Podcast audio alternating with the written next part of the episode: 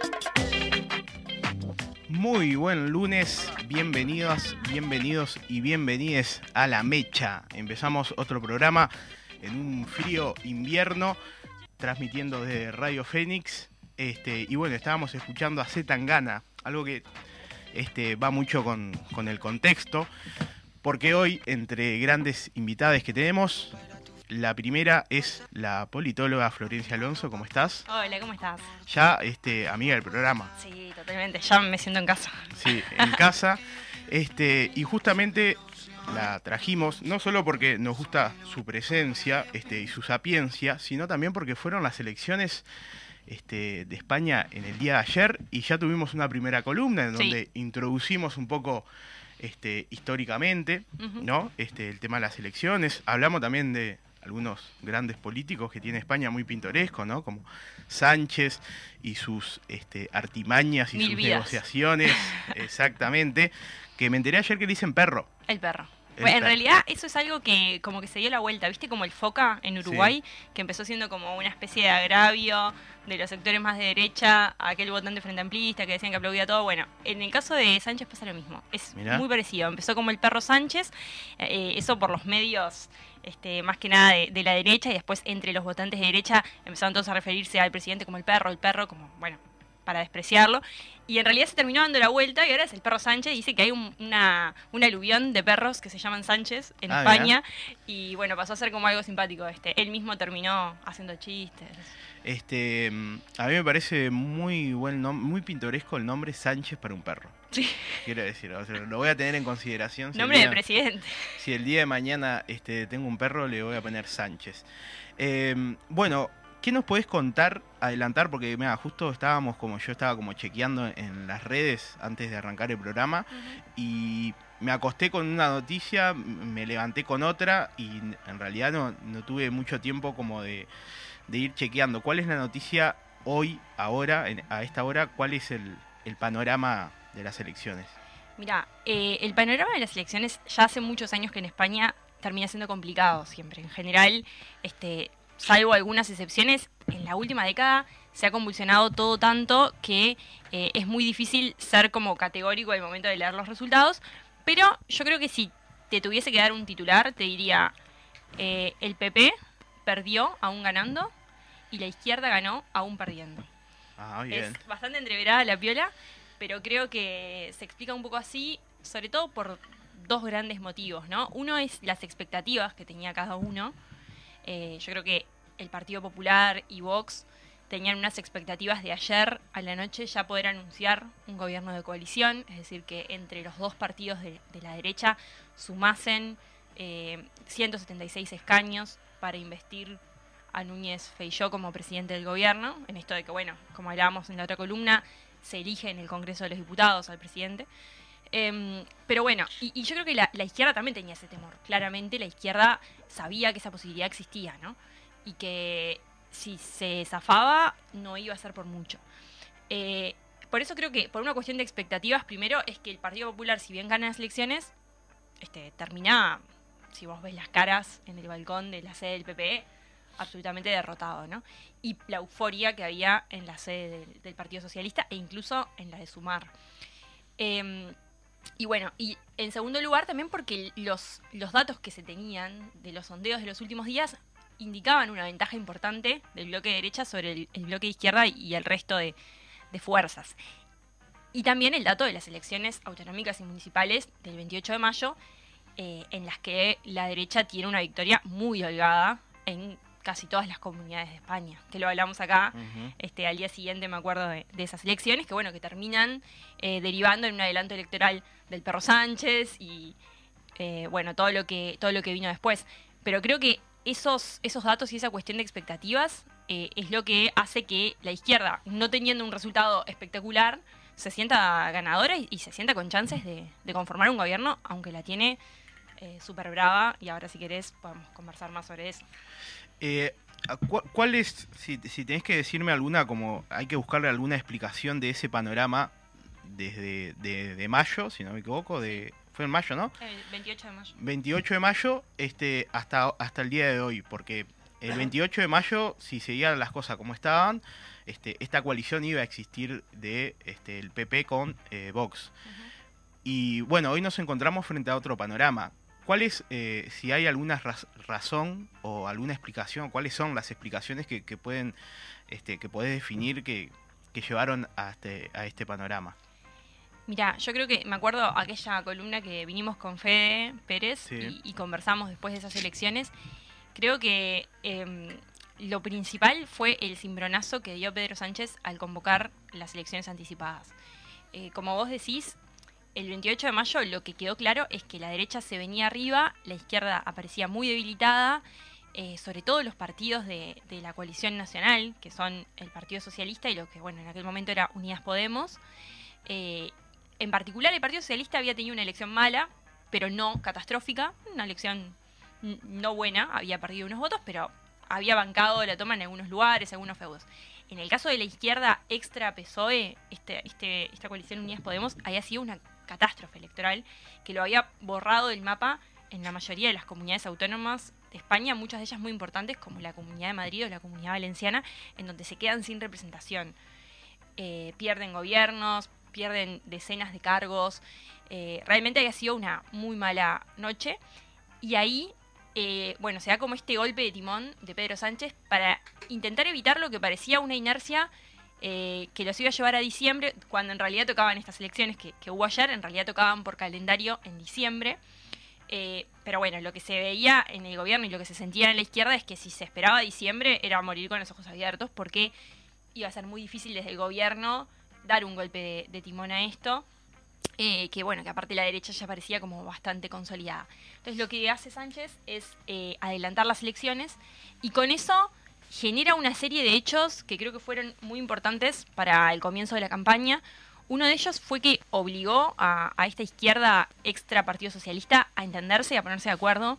Eh, en ese momento en el que Sánchez adelanta las elecciones, la interna de, bueno, de lo que terminó siendo la coalición Sumar, eh, que en aquel momento era Unidas Podemos y algunos grupos que estaban por fuera, era feroz. Realmente era una, interna sanguinaria que estaba muy difícil de canalizar al convocar las elecciones los obliga a ponerse de acuerdo en 10 días, porque son los tiempos electorales y les dice, bueno, se tienen que entender Claro. de acá a 10 días. Eso ya, obviamente, resuelve una situación, por lo menos de cara a la elección, obviamente que los problemas internos pueden seguir, pero la resuelve con rapidez y garantiza este, articular una propuesta de su socio de coalición a la brevedad. Por otro lado, eh, le corta la fiesta al Partido Popular, que en realidad pensaba seguir como, bueno, con esta ola de eh, festejos, manija, etcétera, hasta diciembre. Lo que hace es la corta y les dice, bueno, mañana campaña electoral con un candidato que nunca hizo una campaña electoral, no tenía una experiencia, no se la esperaba de hoy para mañana, y los obliga a ponerse en ese modo, les corta la fiesta rápido y tiene a mm, toda España, digamos, hablando de la convocatoria electoral en vez de la victoria de, de la derecha. Claro. Y aparte, se interpretó también, creo, en el electorado de, izquierda como una invitación a, a dar batalla. Creo que fue como eso también, como decir, bueno, este, el electorado de izquierda interpretó, la tenemos muy difícil, eh, es muy complicada, estos tipos vienen fuerte, ayer tuvieron una noche muy buena, pero el presidente lo que está diciendo es, les vamos a dar la pelea y no vamos a esperar a morir con los ojos abiertos como hubiese sido una elección en diciembre que hubiese tenido un final muy, este, creo, anticipado, ¿no? Entonces, eh, esos fueron como, me parece, los hechos que generó la anticipación de las elecciones y que marcaron la campaña y ya el clima de la campaña a la semana de, esa convocatoria ya era distinto. O sea, ya el, clima empieza a mejorar y creo que el electorado progresista se empieza a movilizar.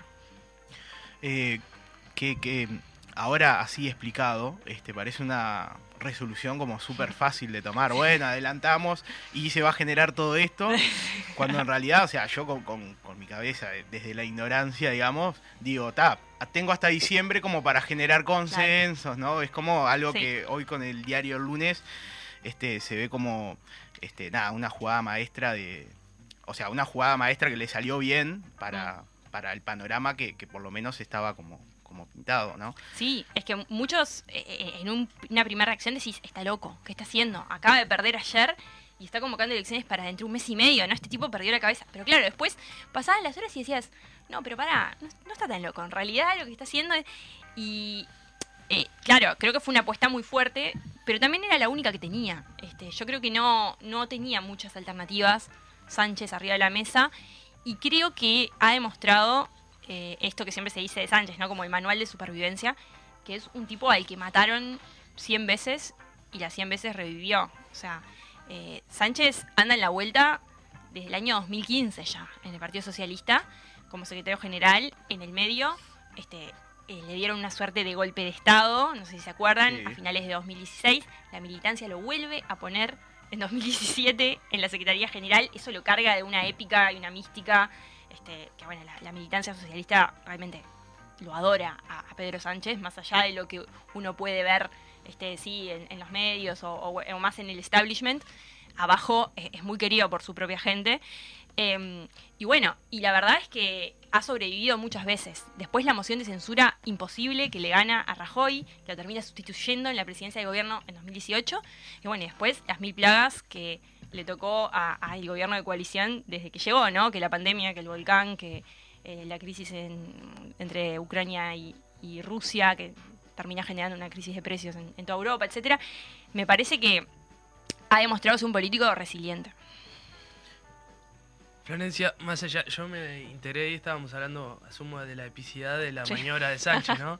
este, retomando ese tema y capaz que yendo a una pregunta, traspolándola a Uruguay, porque para la gente que, que desconoce, uno acá está como reinstaurado, eh, cuándo son las elecciones, en qué tiempo va a ser y no se imagina el día de mañana que un presidente diga, bueno, vamos a adelantar las elecciones. ¿Cuál fue el mecanismo legal o la, la herramienta que utilizó Pedro? Está buena esa pregunta porque es verdad que a veces eh, damos por sentado que, que todo el mundo sabe cómo funcionan los sistemas y en realidad creo que la principal diferencia es que en Uruguay, como en la mayoría de los países de América Latina, tenemos un presidencialismo y eso hace que eh, los mandatos sean rígidos. Es decir, eh, nosotros sabemos que eh, la calle Pou va a presidir este país desde el 1 de marzo de 2020 hasta el 1 de marzo de 2025 si no sucediese eso, estamos frente a una crisis institucional muy grave, por el motivo que sea. Si eh, un gobierno no termina su periodo, significa que hay una crisis muy grave a nivel político e institucional en un presidencialismo. En el parlamentarismo eso no es así porque eh, uno de los principales capaz principios es que eh, tiene mandato flexible, a diferencia del parlamentarismo que tiene este mandato rígido. ¿Por qué? Porque la soberanía reside en el Parlamento. O sea, eh, los españoles y españolas ayer votaron a sus parlamentarios. No votaron a Pedro Sánchez para presidir el gobierno ni a Núñez Feijó. Eh, ellos votaron a los diputados que van a elegir al presidente. Por lo tanto, si eh, el presidente del gobierno pierde la confianza de la Cámara en algún momento, es decir, se queda sin mayorías en la Cámara, esa Cámara puede sustituirlo, hacerle una moción de censura y, eh, eh, perdón, y sustituirlo por otro eh, presidente hasta que termine el periodo que estaba marcado originalmente. O también el presidente de gobierno, si siente que perdió las mayorías para gobernar, como por ejemplo puede haber alegado Sánchez ahora, puede disolver las, las cámaras y convocar elecciones inmediatamente. Entonces, en un parlamentarismo no es una crisis eh, necesariamente que un periodo termine antes. Obviamente, en el caso de Italia, por ejemplo, que está como muy mal llevado el parlamentarismo y constantemente están votando y se disuelve la Cámara y se vota de vuelta, bueno, ahí sí hay una crisis, pero creo que es más estructural. Este, porque bueno, hay un sistema de partidos hiperfragmentado, una volatilidad electoral tremenda, pero en el caso de, de España no se vivió como una crisis institucional que se disuelvan las cámaras y, y se convoquen. Lo que sí puede suceder, tengo entendido, en el régimen parlamentarista, que no Mm. se llegue a un consenso en la, la legislación, en la elección de un presidente. Entonces se vuelve como de nuevo una instancia. Sí, bueno, de hecho pasó hace no tanto en España, en 2016. eh, yo no sé si ustedes se acuerdan, pero bueno, eh, empezó la historia eh, con una elección en diciembre de 2015, en la que eh, Mariano Rajoy, o sea, el Partido Popular, termina primero, pero no logra llegar a unas mayorías. Se repiten las elecciones en julio de 2016, o sea, medio año después. Se vuelve a, complicar mucho la investidura. Ahí se extiende hasta octubre del año siguiente, de, perdón, de 2016, la investidura de Mariano Rajoy. Por lo tanto, España estuvo 10 meses bloqueada.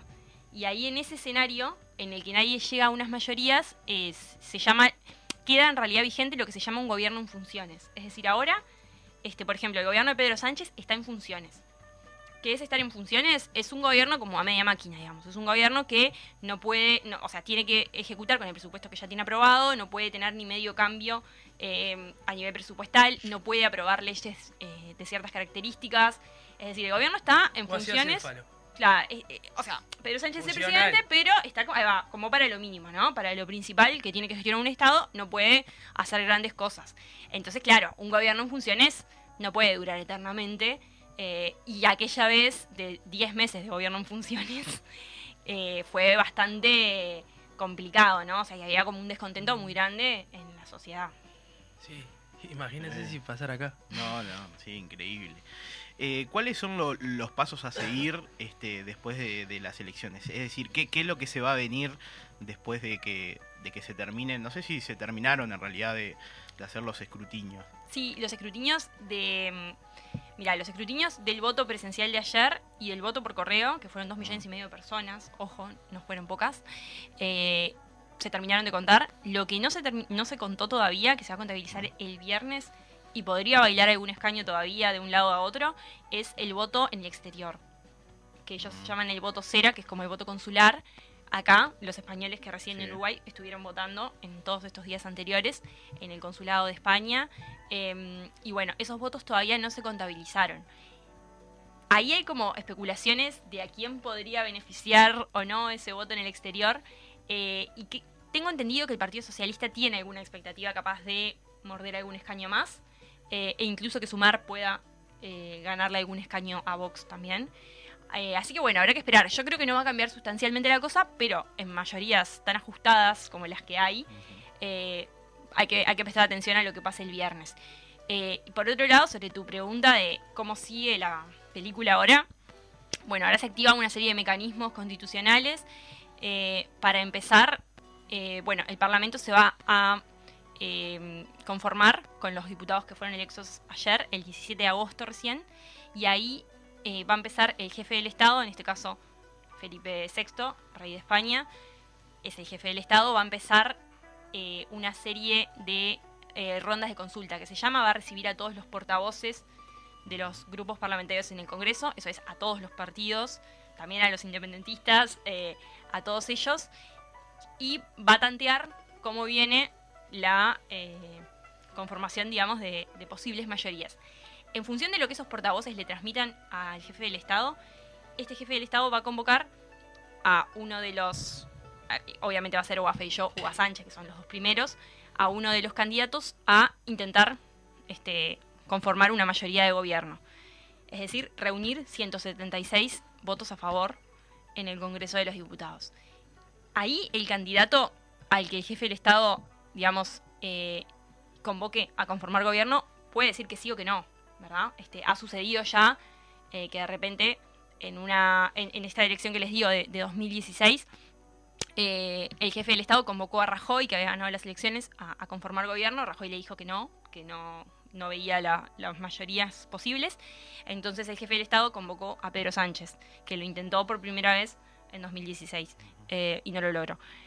Pero, pero bueno, es decir, ahora se activa una serie de mecanismos constitucionales y sobre todo, más que lo constitucional, ahora lo más importante me parece es lo que se activa políticamente, que son una serie de negociaciones que van a estar feroces porque eh, lo interesante de esto es que ninguno de los dos bloques tiene una mayoría para conformar gobierno. Ninguno de los dos llega a 176 escaños, ni el PP con Vox, eh, ni el PSOE con Sumar. El PSOE con Sumar está más lejos que el, que el PP con Vox de llegar a una mayoría. Eh, pero sí tiene un margen de crecimiento que la derecha no tiene Claro, a nivel parlamentario. ¿Por qué? Porque puede eh, crecer por el lado de un acuerdo con los nacionalismos, con los independentismos, como ya tuvo. Eh, el problema o el desafío que, que tiene ahora este Sánchez y Yolanda Díaz, que bueno, que ya se sabe que van a gobernar en coalición, lo anunciaron así toda la campaña. el problema que tienen es que ya no va a alcanzar solamente con ir este, por los votos del Partido Nacionalista Vasco, de Euskal Herria Bildu, de Esquerra Republicana de Cataluña, porque no, no dan las cuentas y tampoco con ellos se suma. Entonces, eh, probablemente, es, es altamente probable que la llave la tenga un partido este, que es sumamente complejo, que se llama Junts per Catalunya, que es eh, un partido independentista de derecha, eh, o sea que tienen la doble dificultad el PSOE y Sumar para entenderse con ellos, porque Claro. el PSOE y Sumar no son independentistas y no son de derecha, entonces tienen que seguramente ir por la abstención de Junts per Catalunya, que es un partido realmente súper complejo y eh, que no es para nada de, fiar, la verdad es esa. Y bueno, y que ayer mismo ya anunció eh, que ellos no tienen ninguna responsabilidad con la gobernabilidad de España, o sea que el compromiso de ellos es con los catalanes y que no lo van a hacer a cambio de nada. O sea que Claro, porque eso es, habrá que pasar por caja. es un elemento a, a- a poner sobre la mesa. Al ser independista, más, más o menos que, que no, no, no les interesan tanto. Más allá de. Por eso no, no, no ven como una moneda de cambio algo certero. Claro. No, no es como su lucha, digamos. Claro. No, no- no es por ahí. Claro, el tema es también, el electorado de Cataluña quiere que se repitan las elecciones, porque ¿a dónde vamos si hay un bloqueo, no? Eso, eso también empieza a jugar ahora. Todos los actores tienen que evaluar, por ejemplo, si les conviene o no una repetición electoral. Y hay una frase que se dice mucho en España que es las elecciones las carga el diablo, que es como, bueno, vos podés apostar una este, repetición electoral, pero no sabés para dónde No va a salir ese dónde En realidad eh, es muy jugado, ¿no? Decir, ah, repetimos y bueno, ¿cómo me va a ir? No Yo sé. creo que la izquierda no quiere eso tampoco, ¿no? Yo creo que eh, capaz que el único que puede sentir que él puede avanzar algo puede ser Sánchez, porque terminó la campaña muy arriba. Eh, yo creo que a Feijó, a priori, una repetición electoral le va a quedar muy larga la campaña, porque se le hizo larga esta ya, creo que Claro. una segunda. Pero, pero bueno, de vuelta, no se sabe cómo podría salir ese tiro, creo que todo el mundo va a intentar que no suceda. El tema es que, bueno, por el otro lado, me parece que Feijó también eh, es probable que juegue alguna carta, sobre todo con el Partido Nacionalista Vasco, que pueda ir por. Este, él, él está más cerca que la izquierda, la verdad, de, de los 176, pero creo que la tiene muy complicada porque ahí, en el caso de Feijó, eh, lo más difícil es su socio. O sea, Vox es, eh, al ser un partido de extrema derecha, este, de origen franquista, la verdad es que nadie quiere aparecer en esa foto con Vox. Entonces, el Partido Nacionalista Vasco, eh, que ya ha apoyado varias veces investiduras de- del Partido Popular, creo que en Vox eh, ve un límite, ¿no? Entonces, eh, es bastante complejo eh, que consiga ampliar su, su marco parlamentario por fuera de sus socios tradicionales, ¿no? Así que bueno, habrá que Ve- ver. Veremos Habrá con, que ver. con qué convicción tranza, ¿no? Eh, Este, quiero decir que estoy subido a esta serie que se llama Elecciones en España. ¿eh? Ah, eh, viendo mis expectativas respecto a, a- a- de mayo hasta ayer, ayer estaba como re pendiente de... Y bueno, vi cosas muy graciosas Hablaste, también. ¿no? hablaste de series y lo tenemos ahí a Leonardo Pinto ya tomando apuntes para, para la serie sobre la elección de, de España. Este, bueno, eh, teniendo en cuenta los antecedentes y las elecciones municipales, creo que el panorama de la izquierda española al menos es bastante más alentador que la última vez que lo estuvimos Sí, acá. sin duda, sin duda. Eh, y creo que ayer eso era un poco lo que se festejaba, ¿no? Haber frenado la llegada de la extrema derecha del gobierno, que parecía inevitable en mayo, parecía que bueno, que el señor Abascal iba a ser vicepresidente y los señores de Vox iban a estar en ministerios, y era como aquello era una realidad distópica. Bueno, hoy en realidad lo que quedó claro es que se le puso un freno a, esa derecha, eh, no lo tenían tan fácil, creo que el electorado progresista se movilizó mucho, eh, pero bueno, evidentemente eh, ayer fue como una primera etapa, ahora se abre una etapa muy difícil. Justo cuando venía para acá leí que, que Pedro Sánchez decía, estoy seguro que no vamos a repetir elecciones, que esta democracia va a lograr eh, conseguir las mayorías. Y yo pensaba, no, si no lo consigue este tipo, no, no Claro. lo consigue nadie, anda a sumar esa cantidad de, de partidos, ¿no? Pero, mm, pero bueno, no, la verdad es que eh, igual sigue siendo muy complicado, pero creo que, que para la izquierda fue una buena noche. o sea. Sí, el tema de la izquierda es, eh, bueno, capaz que plantearlo como una interrogante. Eh, hoy en día está posicionada como dependiente de lo que pueda hacer Pedro Sánchez. Eh, sí, en realidad yo creo que ahora. eh, que- me parece que, que los dos. O sea, vos decís en intentar formar un gobierno o en. Claro, no. ahora en este proceso. Sí, bueno, Pedro Sánchez va a liderar el proceso, evidentemente, porque sería el, el candidato de la izquierda eh, a presidir. Me parece que es, es probable que se alinee bastante con las expectativas, por ejemplo, de, de Yolanda Díaz, de Sumar. En la campaña se mostró, me parece, un alineamiento bastante fuerte entre los dos. No sé si pudieron ver eh, al menos parte de- del debate que hubo en, la que, en el que Pedro Sánchez y, y Yolanda Díaz debatieron con Santiago Abascal de, de Vox y realmente ellos eh, se mostraba que, que había como que congeniaban bien, ¿no? Y que había como Claro. un alineamiento, que se había preparado el debate en conjunto, eh, que estaban muy alineados en las cosas que decían y también en lo que en lo que proponían para adelante, ¿no?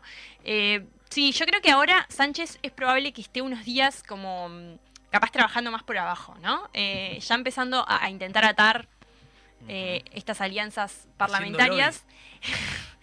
Eh, pero, pero bueno, eh, no creo que Sánchez quiera hacer el desgaste primero antes que Feijó a nivel público, ¿no? Me parece que va a dejar que Feijó se desgaste intentando este, llegar a una mayoría y, y- y bueno, y como que caiga por su propio peso, que Feijó no lo va a lograr y ahí sí aparecer capaz más fuerte en escena. Eh, pero bueno, habrá que seguir esperando. Hay, co- hay como una ventaja de, de la habilidad y el bagaje que tiene Pedro Sánchez en relación a, a Feijóo, en ese sentido que capaz que no tiene tanta experiencia en ese periodo de negociación. Sí, sin duda. Eh, eso creo que, que es así. Creo que la, la inexperiencia de, de Feijó en una campaña nacional quedó, quedó en evidencia. Feijó era un tipo eh, que llegó a la candidatura y a, la Secretaría General del PP como un ganador, en realidad. Capaz que no es muy conocido acá, pero Núñez Feijó fue presidente de Galicia eh, muchísimos años y es eh, el presidente de las mayorías absolutas. Así se lo conoce, porque todas las veces ganó con unas mega mayorías en Galicia espectaculares y una evaluación de la gestión impresionante y una imagen súper positiva. Pero también es verdad que Galicia es un territorio afín para el PP, ¿no? Es como estar en casa para ellos. Es, la verdad es que Galicia es, es un- una comunidad autónoma muy afín al Partido Popular. Digamos lo que sería Rivera para el Partido Claro, Colorado. ahí está. Imagínate, ahí va. Imagínate si el Partido Colorado hace ahí va, una apuesta de ese tipo.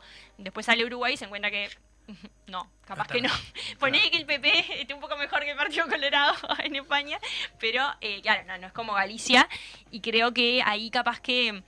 Sí, se subestimó eh, la realidad del resto de España. Se pensó que traspolando este, un tipo que había sido muy ganador en un lugar necesariamente eh, iba a servir en el resto de España. Creo que Feijó también eh, viene del ala moderada del, PP, este, que es el ala de, Mariano Rajoy, eh, no, del ala de, José María Aznar o Esperanza Aguirre, que son como más extremos. Y bueno, y, y él ahora para la campaña también se tuvo que radicalizar, ¿no? Porque lo que ellos intentaron es eh, cerrar la puerta por derecha para que no se fuguen votos de, de- del PP a Vox. Entonces también fue como, como medio raro todo lo de Feijó, ¿no? Como que no, para mí no se sintió muy cómodo, porque es un tipo que eh, se hizo conocido por ser un moderado, un tipo más como de centro derecha, no sé qué, y llegó a la campaña diciéndole a Sánchez que gobierna con ETA, que está manchado de sangre con- por los etarras, y es como cosas que realmente como muy extremas. Eh, y, bueno, igual el Partido Popular creció mucho desde respecto a los diputados que tenía en esta legislatura, pero me parece que por dos factores. Uno, porque logró concentrar bastante el voto de la derecha en, en ellos. Vox bajó, por suerte, en un montón de diputados. Pasó de, tener más de 50 a tener 33. Eh, pero también desapareció Ciudadanos, que eso es algo eh, bastante importante. Ciudadanos era como aquel partido de, de centro-derecha más liberal, que al Partido Popular le, le había costado bastante, ¿no? Bastante caro. Eh, y ahora me parece que la derecha está mucho más abroquelada en, en un único partido. eh, y, y supo optimizar mejor los votos. Si uno mira la diferencia de votos entre el PP y el PSOE, no, no es tanta, creo que no llega a medio millón ni siquiera. Eh, estamos hablando de 36 millones de votantes, ¿no? Y bueno, eh, me parece que, que en escaños sí es, es mucho más amplia la, la ventaja, capaz porque la derecha logra optimizar mejor este, a- al estar toda broquelada en torno al PP, ¿no? Y en ese escenario, eh, al de radicalizarse la derecha de- de- del PP y de, de Feijóo, la izquierda, la coalición de izquierda, ha tomado votos de centro, centro derecha, podría decir. Mm, de- de- del centro derecha la verdad que no creo. O sea, yo creo que hay una polarización bastante fuerte hoy en, en España. La verdad es esa. Eh, la derecha allá siempre fue muy movilizada. Capaz a diferencia de lo que pasa en Uruguay, que en general la movilización está más del lado de, de- la izquierda, de los sectores progresistas. En España la derecha es, es muy ideológica, es muy movilizada. Eh, una manifestación de la derecha puede ser muy grande, muy, multi- muy multitudinaria en España. No es patrimonio de la izquierda eh, la calle únicamente. Eh, y bueno, y creo que eh, en ese sentido es muy difícil que hoy, eh, por lo que veía de, algunas encuestas que publican como datos de dónde vienen los votos y eso, prácticamente no había este cruce entre bloques, ¿no? Este, es muy difícil que alguien que, que votó al PP en las pasadas ahora se haya cruzado este, para el PSOE o, o, bueno, para sumar.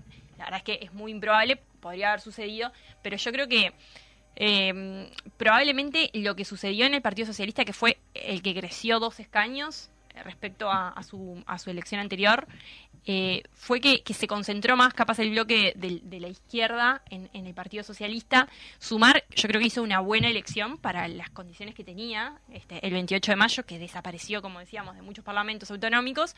Tuvo una buena elección, sacó 30 diputados, pero bueno, siguen siendo 20 diputados menos que los que tenía eh, la coalición de Unidas Podemos, ¿no?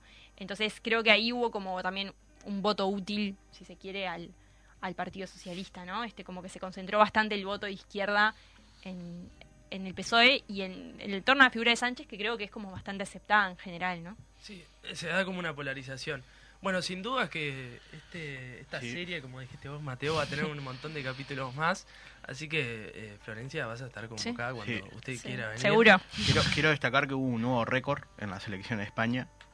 Un pueblo riojano, Villarrayo, censaron, o sea, votaron los siete habilitados para votar en 23 segundos, Qué bárbaro. bajando su marca de 26 segundos. Ah, es muy gracioso es eso que... Vos sabés Claro. que hay, hay pueblos de España. España es el país del millón de pueblos, ¿no? Eh, hay pueblos, pueblitos. Y hay este, algunos pueblos que tienen como esa competencia de ser el primero que termine. Claro. Y, y, y son 7, 8 personas, 10 personas que van todos al colegio Y electoral, tipo, se ponen de acuerdo. "Ah, Así somos los primeros y, y Es el sueño récord". de cualquier militante. Abrió eh, el circuito a las 9 y cerró a las 9. Claro. Sí, me imagino el delegado de, El de delegado. circuito tirando poderes. El delegado 9 y 5 estaba en la casa tomando unos mates. Claro. manso. Se fue a comer los, los primeros chorizos se los comió él. Claro, divino, divino. Pero capaz que le tocó tarea. Pero bueno, eh, Florencia, muchísimas gracias. Sos No, bienvenida gracias cuando quieras de nuevo. Muchas gracias. Bueno, vamos a la pausa comercial y volvemos con Leonardo Pinto, que como dijimos, él es eh, director y productor de la serie Universo Conspira. Vamos a tener la palabra de él, aparte de ese amigo de la casa. Volvemos con más de la mecha. Quiero largarme de aquí. Me da igual dónde puedes elegir. Algún día dentro de poco me voy a arrepentir de haberte confesado lo que me hace sufrir. ¿Para qué toma? Tú me dejaste de querer cuando menos lo esperaba.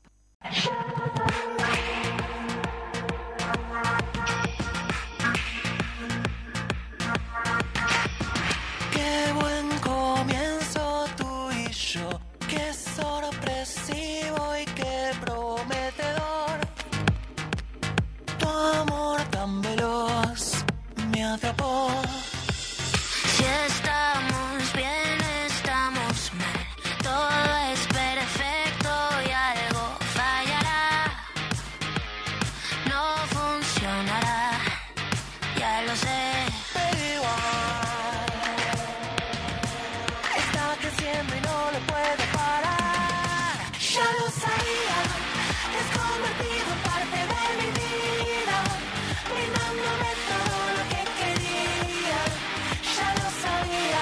Volvemos y vamos a darle eh, la canción para que la siga continuando Natalia Díaz. Ya lo sabía. Bien, Amo todo. Miranda. Sí, claro. Aparte, Fan. Miranda, fans. Este, acá vos también Yo, lo yo también, yo también. eh. Estamos en una mesa de fans de Miranda, podemos Sí, decir. yo no, no he llegado a catapultarme como fans, pero bueno, vamos en camino. Me gusta mucho el nuevo disco que sacaron. Las Hotel. Miranda. Las reversiones. Y ya con eso presento a Leonardo Pintos, que no tiene un- nada que ver con Miranda, pero bueno, ¿cómo andás, Leo? Pero he ido a verlos He ido a- en vivo un par de veces. Es muy divertido ir a ver Miranda. Si pueden, vayan a ver Miranda porque es muy divertido verlos en vivo. Van a venir este año, creo, ¿no? Eh, sí, sí, sí, Sí, viene viene, este ¿no? año, sí. Bueno, Noviembre. A ver si podemos gestionar algunas entradas para sortear. En noviembre es mi cumpleaños. y no hacer un sorteo fraudulento y que lo ganen algunos conductores. Bueno, Leo, eh, es un placer tenerte acá con nosotros Por y con favor. nosotras. Bueno, estás produciendo una serie, estás dirigiendo, en realidad ya lo hiciste. En realidad ya lo hice. Y bueno, eh, comentanos un poquito para la gente que no la conoce, El Universo Conspira. Bueno, El Universo Conspira es una serie que yo escribí durante la pandemia. Fue como un momento que aproveché la pandemia, más allá de estar haciendo del teletrabajo bueno, cuando tuvimos todos. Fue como lo que decidí hacer aprovechando el tiempo del cierro. Ya venía escribiendo un poco y ya tenía la idea, pero en esos fue como un objetivo de decir, "Ta, en estos, este tiempo de pandemia la escribo y la produzco. ¿Qué quiere decir? Que lo que hice fue ir escribiendo en función de que iba produciendo la serie, o sea, iba escribiendo algunos capítulos y viendo qué conseguía para hacerlo porque no quería que la idea se me quedara en el cajón. Entonces hice una cosa que no había hecho antes que fue escribir y producir a la vez, porque generalmente uno escribe, después busca un productor, el productor va y consigue las cosas. Yo acá lo que hacía era, iba escribiendo y decía, bueno, tengo un, por ejemplo, el primer capítulo de la serie que es arriba de un ómnibus. Bueno, consigo el ómnibus, entonces si avanzo y lo consigo, sigo en esa dirección. Entonces eso también me, me- o sea, me condicionó un poco la escritura. Este, entonces la serie en realidad, este, si me pongo a pensar desde que arranqué hasta que estuvo pronta, fueron unos tres años más o menos, que es un periodo que más o menos es lo que te puede llegar a llevar a producir o escribir algo en Uruguay, ¿no? Colocaste dos elementos interesantes como para, para ponerlos sobre la mesa. Este, sobre la pandemia dio lugar a que muchos artistas Sí. dieran ese lugar, a esa profundización, a un tiempo que capaz que a veces no se tenía y lograr algunas cuestiones. Y lo otro es que mencionaste que un estilo de, de- de dirección que vos no habías recurrido, que era eso, produ- producir mientras ibas escribiendo. ¿Cómo fue ese proceso nuevo? Sí, lo de la pandemia, te contesto lo de la pandemia. Primero, lo de la pandemia, para mí lo que pasó fue que, mm, primero que el sector, eh, creo que hubieron dos sectores muy afectados que fueron eh, los artistas y las personas que tenían salones de fiestas o generaban eventos. Esos fueron dos, eh, dos núcleos que se cerraron, porque de última vos tenías un club deportivo y, bueno, vamos a la Rambla, vamos en espacio libre. Pero en el caso del teatro, los músicos y lo que tiene que ver con el arte, se cerró. Entonces me parece que ahí hubo dos cosas. Primero, eh, que los que estábamos produciendo o actuando, dirigiendo, por un lado, eh, hay los que tenemos, como digamos, de alguna manera algún ingreso, porque de alguna manera está todo también atado a lo económico, ¿no? Lo que teníamos un ingreso, otro trabajo que nos permitió dedicar tiempo a la creación, y estuvo el que empezó a crear y rebuscando como nuevos medios, que se empezaron a hacer este, cosas en vivo, se empezaron a subir videos en YouTube, empezaron, viste, porque también de alguna manera vos tenías que comer, porque vos de alguna manera dependés del ingreso, ¿no? Este, entonces, en mi caso, que yo me considero un privilegiado porque te- yo tengo otra carrera y tengo, mi, digamos que mi, mi sostén viene por otro lado, me permitió darme ese espacio como para la creación, ¿viste? Capaz que si yo hubiera tenido que salir a rebuscarme, como hicieron un montón de compañeros, hubiera sido distinto. Eso por un lado. Creo también, más allá de lo trágico de la situación, también permitió a muchas personas que se dedicaban a escribir, a la música, a por ahí tomar el impulso y decir, bueno, frente a la dificultad, eh, ¿cómo, cómo rescato esa dificultad y lo, lo, lo- transformo en algo bueno, ¿viste? Entonces creo que también se generan un montón de formas, por ejemplo, el intercambio entre compañeros y compañeras a través de las plataformas de Instagram, de YouTube. Entonces eso también generó un montón de contactos. De hecho yo conocí a los gurises de la productora con la que hice el universo. Yo tengo una productora, pero conocí, me asocié con Uruboro Films, que son gurises que tienen entre 22 y 28 años, que por ahí también nos conocimos porque también hubo, durante la pandemia, muchos artistas liberaron un montón de contenido. Entonces también fue para nosotros conocer un montón, yo conocí un montón de, un montón de cosas que por ahí este, uno a veces, en la- en- bueno, pasa ahora que volvimos como a, una, a la normalidad, que uno está como en la suya, va laburo, viene, ¿viste? Ahí era como que estábamos todos, por lo menos, te estoy hablando de cierto sector de la Claro, sociedad, sí. ¿no? Eh, ta, siempre pensando que eso por un lado. Y lo de producir y escribir era por el hecho de, de eso, de decir, bueno, ¿qué pasa si yo escribo todo esto y escribo una serie en donde va a haber explosiones, lluvia, 40.000 extras y después no consigo la plata? Entonces, porque yo creo que lo que pasa en Uruguay es que hay algunos fondos, varios, y está buenísimo en realidad, sobre todo del 2005 en adelante, eh, cuando se armó el Instituto del Cine, se empezaron a oficializar ciertos fondos, pero son pocos, entonces te pasa que cuando vos te presentás un concurso no es que perdés, es que la plata que hay la tenés que repartir, la, la poca plata que hay la repartís, entonces por ahí tenés un montón de proyectos que te quedan en el cajón. Entonces yo quería no depender de un fondo y hacer la serie igual porque yo tenía algunos equipos y tenía algunas... Entonces fue como un experimento para mí decir, bueno, ¿cómo produzco la serie? Y no necesariamente si después termino no ganando un fondo grande, no, no queda ahí. Entonces creo que también eso fue como e- esos dos años de proceso. Y bueno, concretamente para hablar un poco de la serie y de qué, de que- en qué mm, universo paralelo gravita y en qué en qué escenario se da un poco, qué, qué, si, hay un género, en qué género la podemos encuadrar, eh, los personajes en qué en, en qué escenario se mueven, cómo se, se desarrolla un poco la historia. Mirá, em, eh, la serie. La serie sucede todo al mismo día y yo elegí como excusa el día de la marcha de la diversidad. Este. Y a mí me parecía interesante, o por lo menos fue la idea de la que yo partí, eh, porque yo cumplí 40 cuando estaba escribiendo la serie. Entonces me, me puse a pensar un montón de cosas que me sucedieron entre los 20 y los 20 y pico de años, que es el, el, digamos la edad que tiene los, el elenco de la serie. Y me puse a pensar que más allá de los años, hay un montón de cosas en los vínculos humanos, en el amor, en las relaciones, que se repiten más allá de la edad. Y yo siempre digo una cosa que es la idea que nosotros tenemos de, por ejemplo, la idea que yo tenía a los 20 de cómo iban a ser mis 40, mis 40 no fueron así, porque no son nuestros, mis 40 no son los 40 de mis viejos y mis 40 no van a ser tus 40. Entonces me parece que, pero hay algo que tiene que ver con el vínculo humano que trasciende la edad, trasciende la época. Entonces, a, de, a partir de esa consigna. Elegí la marcha de la diversidad porque yo quería contar una historia, eh, si bien la, eh, la serie habla de dos pibes que se, que se llaman Bruno y de la posibilidad de que ellos se encuentren y por eso el universo conspira, a mí me interesaba hablar del amor y me interesaba, pero construir desde un lugar distinto que es desde, yo creo que las historias este, que siempre estamos acostumbrados como a ver cuando se cuentan diversidades sexuales o bueno o, es desde la problemática, ¿viste? Este, es, yo qué sé, yo me asumo gay, entonces se lo digo a mis padres, mis padres me echan de mi casa, o yo, y me parece que está bien, que está bien porque es una problemática que está y que te tiene que contar. Yo creo que estamos en un momento en el cual deberíamos empezar a generar relato desde otro lugar, en el cual eso ya no esté planteado. el problema es que los personajes no se asumen, sino, no, son ocho personas, entre ellos hay, cada uno elige vivir su sexualidad como quiere, y, el, y me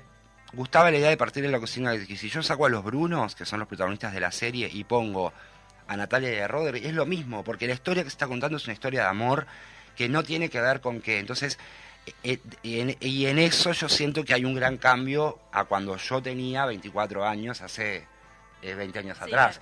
Entonces, este, ni que hablar de eh, en los 80 y ni que hablar para atrás. Entonces me parece que eso, eso era como mi aporte, a- eh, como en el sentido de decir, bueno, cuento una cosa tomando que hoy en día va- igual, no quiero, vuelvo a decir lo mismo, cuando uno elige contar una historia, elige contar una historia de un determinado segmento de la sociedad, viste como yo también siempre pienso mucho en eso, ¿no? Que este es el contexto que viven estos personajes, pero nada, para mí hay un montón de Montevideos y un montón de, por ahí de que, que ta, uno segmenta y elige determinado, este, determinados eh, eh, grupos de personas. Eh, nada, un poco partí de eso. Y la marcha de la diversidad la pusiste como también para dar ese ese incel ahí de que, bueno, vamos, o sea, ti- tiene una relación con, bueno, contar eh, una historia eh, de, de- de- de la comunidad, digamos, eh, Sí. pero, bueno, de otra forma, porque después, o sea, después lo, se encara como, bueno, esto de, no desde la problema- problemática, sino desde, eh, bueno, una historia común y corriente de, de Montevideo. Sí, la marcha porque me parecía que la marcha de la diversidad, este, a, a diferencia de otros lugares, yo estuve, bueno, hace un tiempo atrás estuve en una vez en, en una marcha del orgullo en Madrid, ahora justo estábamos hablando de España, y lo interesante de nuestra marcha de la diversidad es que es una marcha en donde va todo el mundo, es increíble. Va gente, o sea, es. Porque por ahí en otros lugares está más cementado, es el orgullo gay. acá es como que casi que es una marcha como de la familia. Entonces, eso es una cosa muy particular. Me parecía interesante como el, como el día. También porque a nivel de guion me permitía como hacer ciertos juegos de guion y me pareció que era interesante. Pero más que eso, fue más como la excusa de que si tu- sucedía todo en ese día, fuera ese día. Este, pero nada, un poco por ahí. De hecho, la marcha es como que se abre si sabe que sucede, pero tampoco es que es la protagonista de la serie. Este, pero me pareció interesante eso que nuestra marcha de la diversidad es una marcha de la diversidad en todo sentido. Y eso es, este, para mí está, está bueno en Montevideo. Me parece que en Montevideo está bueno. Igual ahora me parece que se ha extendido ahí un, un montón. Sí. Pero nada, eso. Eh, te voy a preguntar sobre el proceso creativo. En realidad, eh, una historia de amor o querés abordar el, el amor en la serie.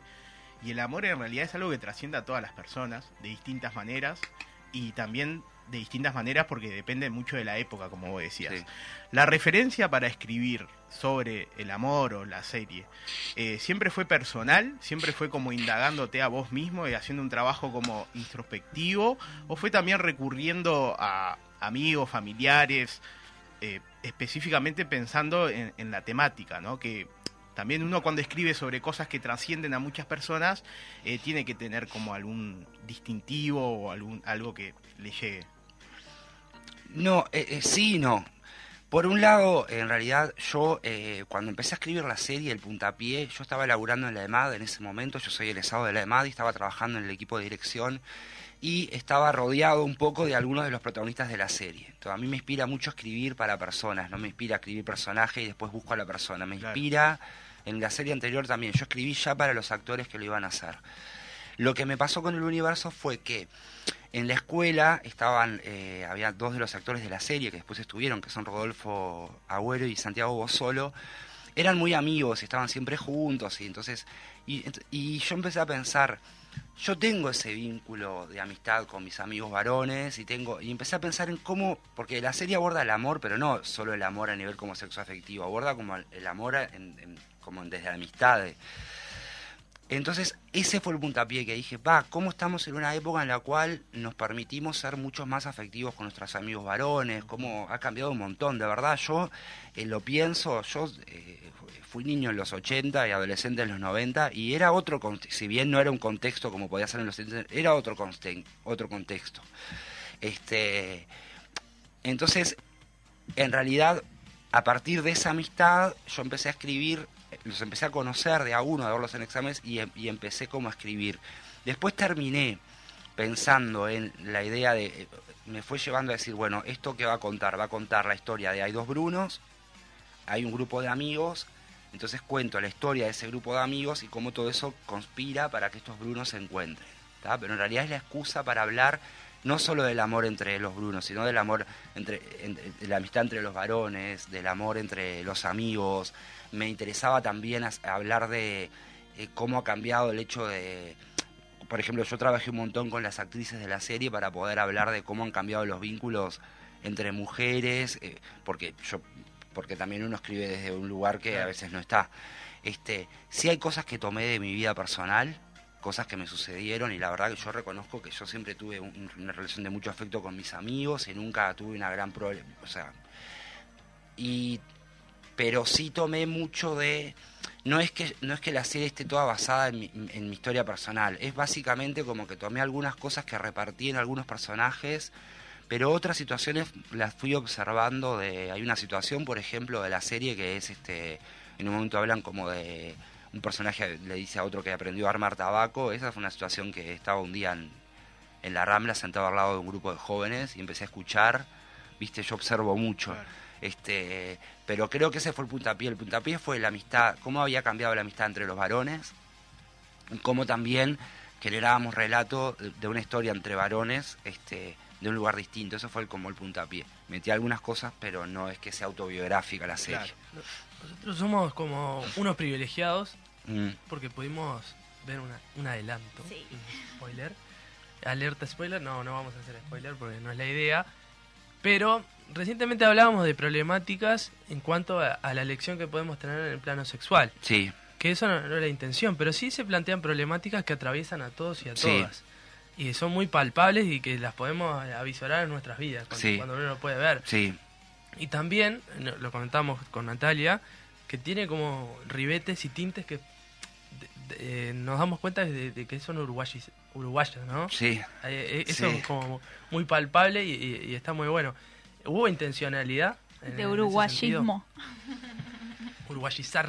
La serie. Rayo Ay, uruguayizante. en- en- pero en, en qué, ¿en qué, por ejemplo? no me Rayo doy ura- cuenta. uruguayizador. No, porque en este sentido de, de que te, te podés ver reflejado.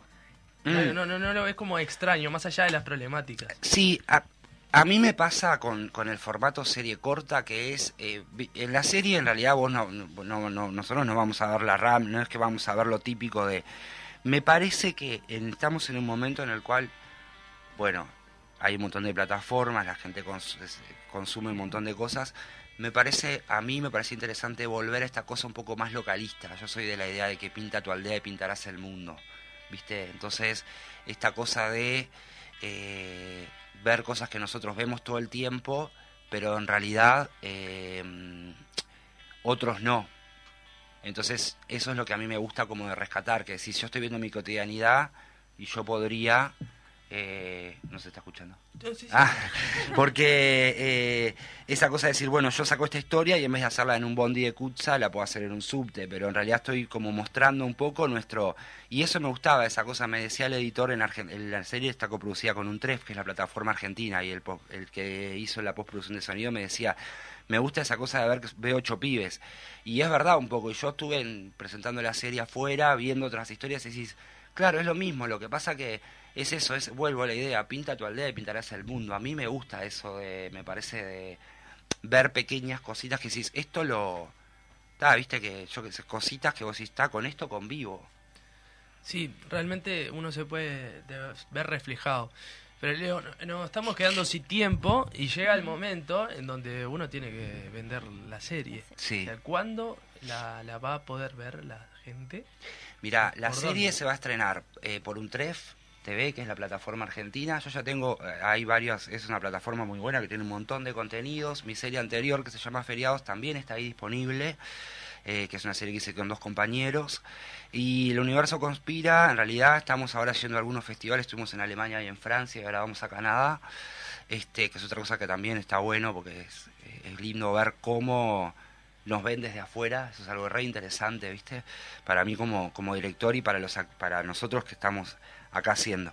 Y en principio un 3 la va a estrenar en la primavera, en septiembre y octubre, este, y va a estar disponible. Nosotros tenemos un Instagram que es el universo-serie y otro que es manso-producciones, y ahí estamos subiendo todo el tiempo como las novedades de lo que va sucediendo. Nos siguen por ahí, pero seguro va a ser en la el- mi idea es que sea en el mes de la diversidad pero va a depender un poco de un tref en la primavera seguro Bien. El Universo Conspira tiene redes sociales también. sí el universo guion bajo serie Ahí se pueden enterar de las de todo novedades. y Así más que vayan a seguirlos. sí Vayan a seguirlos. Este, Divino. Y bueno, Aparte de primavera. este, Hay un guiño ahí a la- Para el amor, ¿no? Como además este- está la marcha también. O sea, hay como un guiño. Sí, yo También. quiero decir una cosa más chiquita que es, siempre lo digo cuando me han preguntado sobre esto, me gustaría como hacer un, como siempre, esto que hablamos de la pandemia y todo lo que sucedió, em, siempre pensé que quedó como un gran debe sentarnos a ver cómo había un retorno para toda la gente que liberó contenido, ¿viste? Porque siento que Sí. pienso bien otra pandemia y en realidad fue el, el arte uruguayo en este caso, un montón de artistas que por ahí hasta ca- cantaban en un bondi y se pusieron a hacer música, salvó la cabeza de un montón de personas y es algo que nos merecemos una reflexión, ¿viste? Porque Sí, hubo gente que no tuvo trabajo, igual se dedicó a poder generar contenido para la persona que estaba sola en su casa y no tenía...